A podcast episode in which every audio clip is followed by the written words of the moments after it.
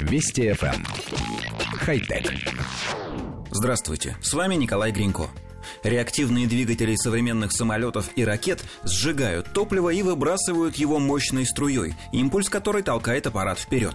Однако группа китайских физиков продемонстрировала, что можно обойтись и без топлива, используя струю сжатой плазмы, полученной непосредственно из воздуха. Система нагнетает и сжимает воздух с помощью мощного компрессора, после чего ионизирует его с помощью микроволн. Заряженные частицы плазмы ускоряются электрическим полем и используются для создания реактивной струи, примерно так, как это уже реализовано в ионных двигателях некоторых космических зондов. Эти двигатели отличаются крошечным расходом топлива и весьма долгим временем работы, однако создать большую тягу не способны, поэтому для полетов в земной атмосфере не применяются. В отличие от них, реактивная струя нового нового прототипа с успехом подняла в воздух килограммовый стальной шар, используя только электрическую энергию.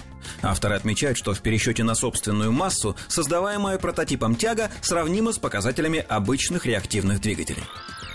Коллектив редакции нашей программы уже неоднократно рассказывал об электрических самолетах. Однако это всегда были винтовые летательные аппараты, в которых пропеллеры вращались электродвигателями.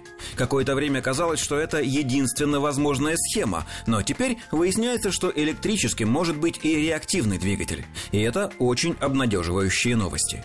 Во-первых, конечно, такой аппарат во много раз экологичнее, поскольку не использует углеводородное топливо, не сжигает его и не загрязняет атмосферу выбросами.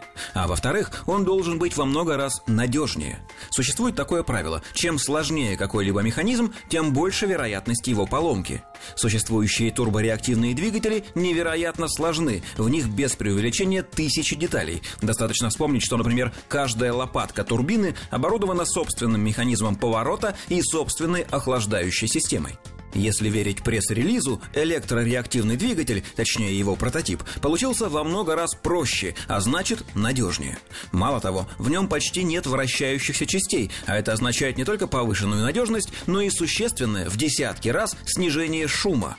Конечно, есть и недостатки. Например, самолет нужно оборудовать емкими аккумуляторами, которые очень много весят.